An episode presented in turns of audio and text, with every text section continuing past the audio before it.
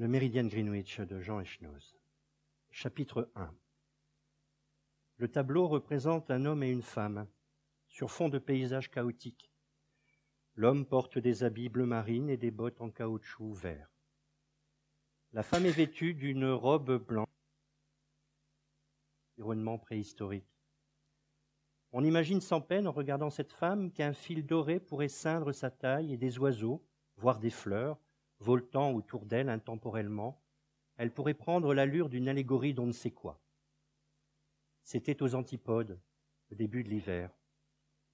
L'homme et la femme avançaient sur l'arête d'un terrain pentu, essaimé de cailloux ovales, mat et légers comme de la pierre ponce, qui glissaient sous leurs pieds et dévalaient de part et d'autre de la crête, s'attirant par incitation mutuelle et formant un long ruissellement de claquements bousculés comme un R interminablement roulé. Autour de ces deux personnages, le paysage était morcelé, labouré, comme mâché par un hachoir, eux-mêmes se prénommaient Byron et Rachel. Que l'on entreprenne la description de cette image, initialement fixe, que l'on se risque à en exposer ou supposer les détails, la sonorité et la vitesse de ces détails, leur odeur éventuelle, leur goût, leur consistance et autres attributs, tout cela éveille un soupçon. Que l'on puisse s'attacher ainsi à ce tableau laisse planer un doute sur sa réalité même en tant que tableau. Il peut n'être qu'une métaphore, mais aussi l'objet d'une histoire quelconque, le centre, le support ou le prétexte, peut-être d'un récit. Byron et Rachel marchèrent plus d'une heure, traversant quatre kilomètres de terrain accidenté, puis ils arrivèrent sur le rebord d'une falaise qui dominait la mer. Ils longèrent un moment le gouffre avant de trouver un chemin qui accédait en contrebas. Le chemin était fait de débris d'escaliers, de poutrelles, de rampes rouillées, de cordes pourrissantes, de planches et peut-être d'autres choses encore. Le contrebas était de pierre et d'eau. Ils regardèrent un moment vers l'horizon vide. Byron s'assit par terre, Rachel plongea le bout d'un pied dans l'eau. C'est froid, dit-elle. C'est ici Je suppose. Vous trouvez que ça ressemble à ce qu'a décrit Arbogast? Tous ces endroits se ressemblent, dit Byron, et toutes les descriptions aussi. Quand même, dit Rachel. Ça n'existe pas, les récifs roses, c'est un menteur. Et puis on a le temps. Quand même, répéta-t-elle, un récif rose. Elle insistait. Ce n'est pas l'endroit, Byron. Il faut remonter la côte vers le nord. Je reconnais, dit Byron, ce n'est pas l'endroit. Allons-y. Tout le temps qu'ils avaient, ils se l'approprièrent. Ils s'attardèrent sur une petite plage de sable gris de la taille d'un grand lit en demi-cercle, dont la base, tracée par la limite de la mer, est constamment modifiée par le mouvement des eaux, s'écrasant, s'affaissant, s'entrechoquant ou avortant sur elle, semblait toujours sur le point d'être annexé par les vagues qui couvraient et dénudaient obstinément cette frange de sable noyé. Au statut incertain, semblable à une sorte de no man's land, de zones frontalières que l'océan aurait disputées à la terre, et qui laissaient après chacun de leurs assauts, comme pour marquer le territoire en signe de défi, ou comme on abandonne des armes brisées sur un champ de bataille, la trace de leur passage sous forme de traînées d'écume, mousseuses et volatiles, semblables à des dentelles déchirées. Un roman, peut-être, plutôt qu'un récit. Ils laissèrent leurs vêtements sur les rochers et se glissèrent entre le sable et l'eau comme entre des draps propres et froids, immergés jusqu'aux épaules. Les vagues les plus fortes s'abattaient sur leurs visages, masses de sel liquide qui s'engouffraient dans leurs oreilles et leurs narines, décapant leurs gorges, brûlant leurs yeux. Ils s'étreignaient sur cette couche de poudre détrempée, dont les grains calcaires ou siliceux s'imprimaient un instant sur leur peau durcie, avant qu'une vague suivante vînt les éparpiller. Comme si cet environnement binaire, aqueux et rocheux, se souciait de recouvrer ses constituants pour lui seul et en toutes circonstances, fut-elle amoureuse. Longtemps ils restèrent ainsi, obéissant au jeu irrégulier des lames qui commandaient leur corps, en décrétaient les positions. Les yeux fermés, soudés l'un à l'autre, ils flottaient dans un puits d'abstraction, espace immortel, sans pesanteur ni temps, au sein duquel pouvaient se croiser, en se frôlant, des angelots et des poissons, par exemple. L'un à l'autre, ils se consacrèrent, jusqu'à ce qu'ils eussent un peu mal, puis ils se reposèrent, jusqu'à ce qu'ils eussent un peu froid. Ils étaient étendus sur le dos, côte à côte, ils étaient, ils s'étaient dégagés de l'eau qui leur arrivait à mi-corps, comme s'ils avaient repoussé les draps. Les cheveux de Rachel couvraient le visage de Byron. Ils se levèrent et entrèrent dans la mer, nageant de front vers le large, vers sa borne horizontale. Comme ils se retrouvaient loin de la plage, presque en pleine mer, ils tentèrent de s'accoupler encore au-dessus d'un abîme liquide. Ils n'y parvinrent pas. Ils revinrent, s'étendant, s'étendre au milieu des rochers dans une alvéole de sable sec.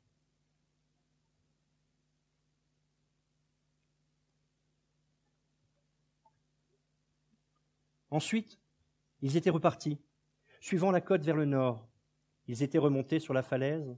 En marchant, Rachel aperçut sur sa droite, vers l'intérieur des terres, une stèle haute et maigre de béton gris, érigée au milieu d'une horde de buissons barbares, dont les larges feuilles vernies s'étendaient mollement tout autour d'elle. Le mégalithe semblait ancien. Ses flancs étaient érodés, sa base rongée par les mousses qui formaient autour d'elle une gangue épaisse de feutre vert et brun. C'est le méridien de Greenwich, dit Byron à voix basse, comme à la vue d'un indésirable. Ne faites pas attention à lui. Qu'est-ce que c'est? Un point de la ligne du changement de date, souffla-t-il, comme si la stèle était pourvue d'oreilles. La ligne qui sépare une journée de la journée suivante. Cette île est très petite, plutôt isolée, et on ne l'a découverte que très tard, alors que le parcours du méridien était déjà fixé. Il n'y avait personne ici à cette époque, c'est normal, c'est inhabitable. On n'a pas dû juger utile de modifier ce parcours pour si peu. Il s'était arrêté, Rachel ne disait rien, les yeux fixés sur la borne absurde. C'est un méridien tordu, poursuivait Byron, tordu et nageur. Il se faufile dans l'eau d'un pôle à l'autre sans passer sur aucune autre terre. Je suppose que ce serait compliqué de vivre dans un pays où la veille et le lendemain seraient distants de quelques centimètres. On risquerait de se perdre à la fois dans l'espace et dans le calendrier, ce serait intenable. Il n'y a qu'ici que le méridien passe au sec, et on a marqué son passage avec ça. On aurait pu aussi construire un mur pour diviser l'île en deux. Date. Allons-y, dit Rachel. Mais c'est peut-être dangereux, protesta vaguement Byron. Venez. Elle courait déjà, il la suivit. Comme il s'était un peu reposé en marchant, ils s'allongèrent sur ce nouveau lit de feuilles vernies au pied du seuil éphéméride et roulèrent enlacés entre hier et demain et jouirent d'un adaptable aujourd'hui. Enfin, ils arrivèrent au lieu indiqué par Arbogast. Il ressemblait en effet à beaucoup d'autres points de pourtour de l'île, dans sa partie occidentée du moins, mais s'adornait d'un chapelet de récifs à fleur d'eau, comme des ailerons de squale, dont le plus saillant et le plus éloigné, envahi par une sorte de moisissure efflorescente, d'un rose orangé, semblait faire office de fanal. Cette fois-ci, ils attendirent au bord de la falaise, et puis le bateau arriva. C'était un grand voilier aux flancs hérissés de canons, comme on en voit aujourd'hui enfermé dans des bouteilles ou sur les tableaux de Joseph Vernet. Il approchait lentement de la côte, cap sur le récif rose. Ça ne passe pas inaperçu, observa Rachel. Justement, dit Byron, je suppose que c'est délibéré, on n'aura jamais l'idée de vous y chercher.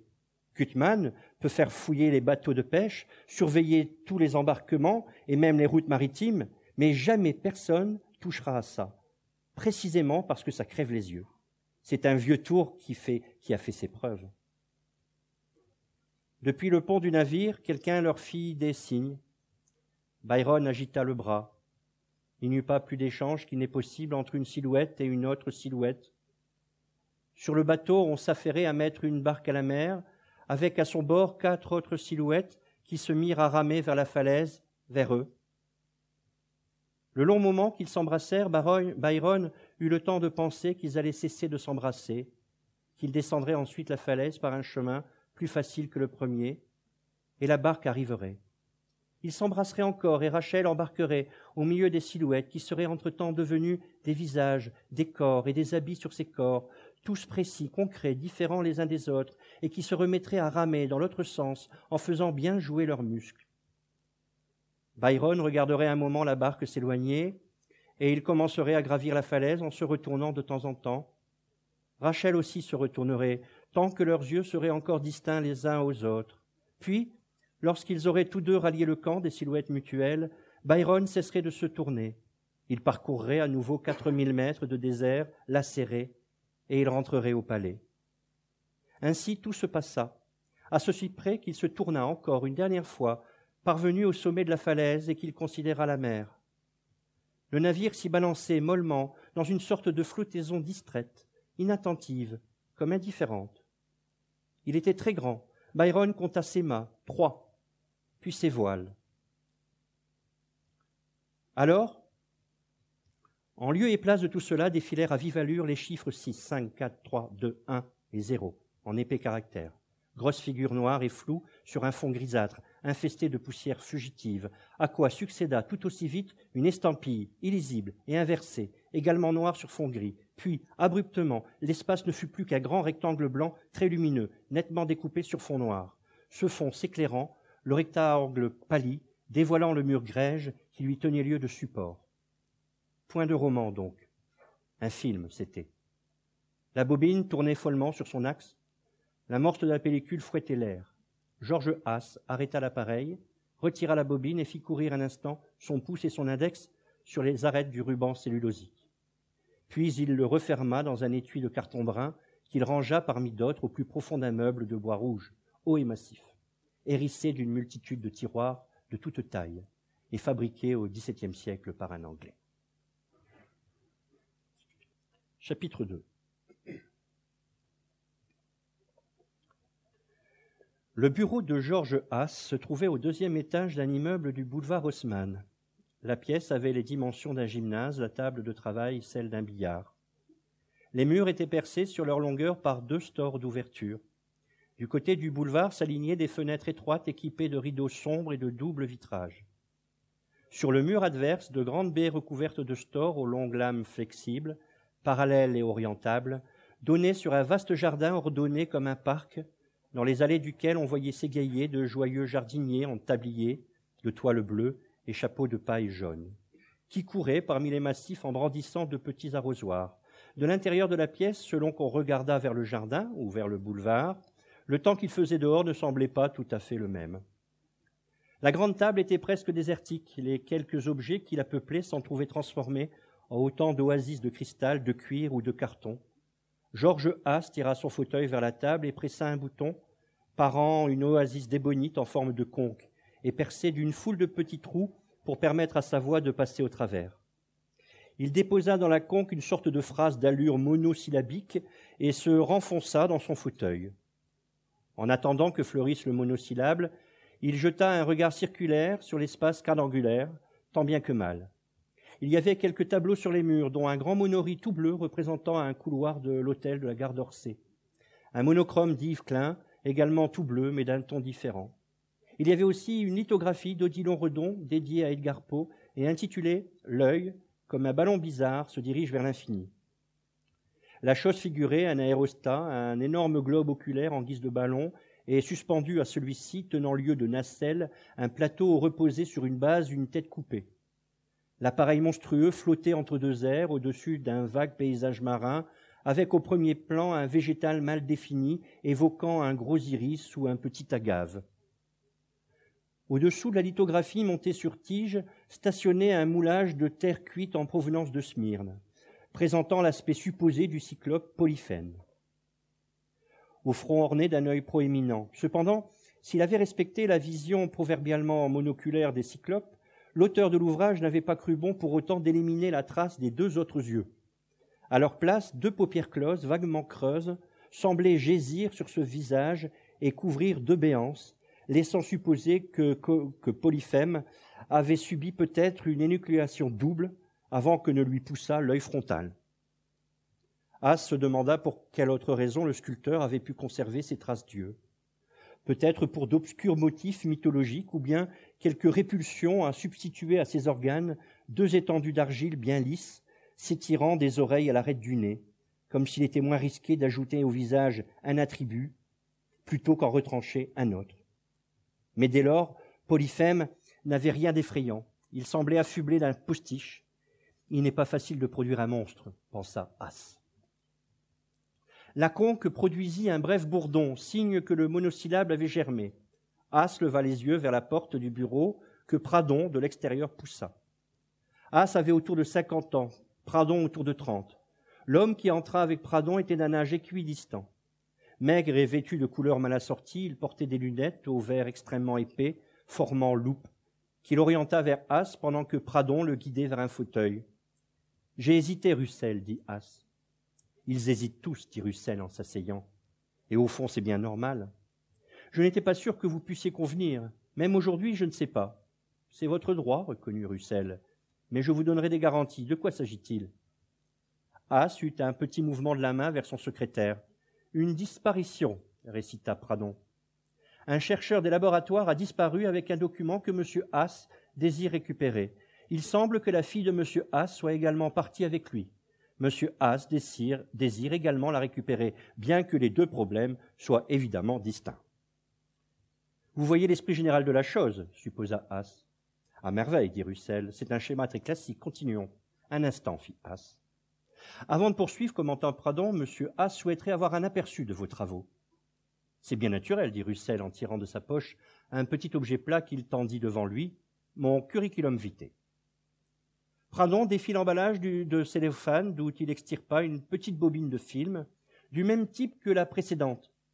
Il se dirigea vers le cyclope et dut faire jouer quelques ressorts dissimulés derrière la nuque antique, car la tête s'ouvrit en deux, pivotant sur d'invisibles charnières et découvrant un petit appareil de projection logé à l'emplacement supposé du cerveau de Polyphème. Pradon disposa l'amorce du film dans les rouages de l'appareil, qu'il déclencha après avoir tiré les rideaux et actionné les stores, dont les lames se fermèrent comme des murs de paupières parallèles. L'œil frontal scintillait, projetant dans la pièce un faisceau conique, comme un entonnoir lumineux matérialisant les poussières flottantes invisibles ordinairement. Au même instant, issu d'enceintes encastrées dans les cloisons, se fit entendre un son, ou plutôt les prémices, le support ou le rail d'un son à venir, perceptible en soi, mais d'une tonalité vide et neutre, légèrement chointante, comme un frottement feutré ponctué de craquements parasites. Lorsque la musique s'engouffra sur le rail, As et Pradon se tournèrent vers le mur opposé au cyclope. Russell ne bougea pas, le regard toujours posé devant lui, vers le bureau, figé dans son fauteuil derrière ses verres énormes, comme un insecte en sommeil ou en alerte. La musique était binaire, schématique et amplifiée. Dans ces interstices se logeaient des tintements de verre et des bribes de conversation floues. L'image, elle aussi, était floue. On y distinguait des couleurs vives. Pradon fit le point. Une femme se dévêtait sur la scène étroite d'une boîte de nuit. On apercevait en coulisses un homme plus âgé qu'elle qui la regardait, ramassant et pliant l'une après l'autre les étoffes projetées vers lui en ordre décroissant. À l'issue du processus, la jeune femme agita rythmiquement quelques minutes tout ce qui lui restait d'elle, tout ce qui restait d'elle, puis s'enfuit. Le rideau se ferma, étouffant des applaudissements éthiques. Bonsoir, Carla, dit l'homme. Bonsoir, Abel, dit la femme. De cette façon, on connaissait leur nom. Il s'approcha d'elle et lui tendit un petit paquet de vêtements superposés avec soin. Personne ne pense jamais au type qui les ramasse, s'attendrit-il. Tant qu'il y a quelqu'un pour les ramasser, soupira Carla, c'est que tout n'est pas perdu. Un spectateur s'était risqué hors de son parc. Il fixait Carla d'un regard de convulsionnaire, en serrant sous son bras un sac en matière plastique jaune. Abel dut le pousser pour qu'il s'en aille. Il sortit à reculons. C'est tous les soirs pareil, dit Abel en revenant vers elle.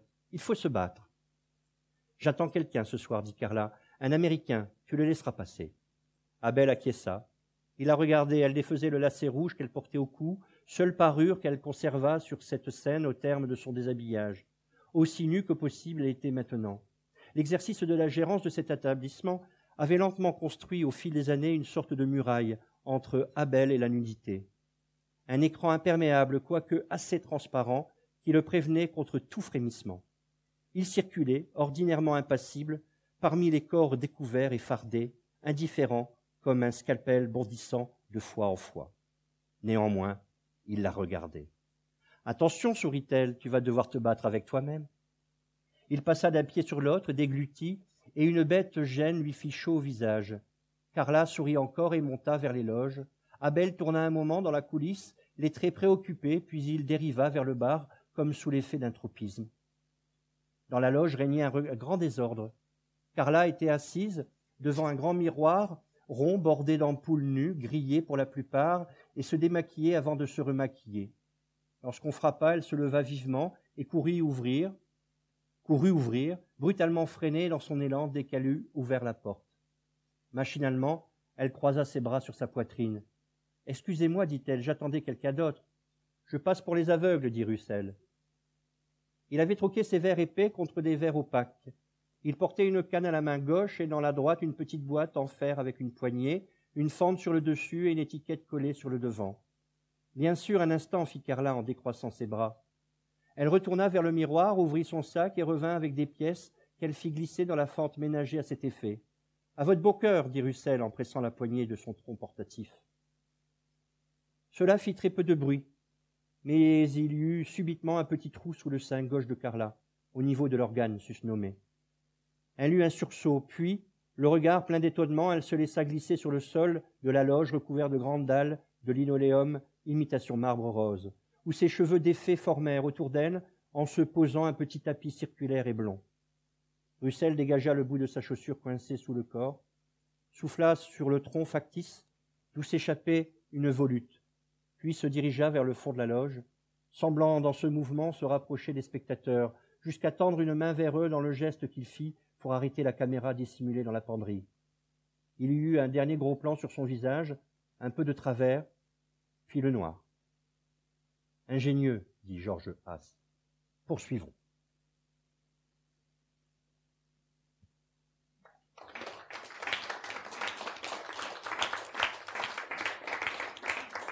Merci.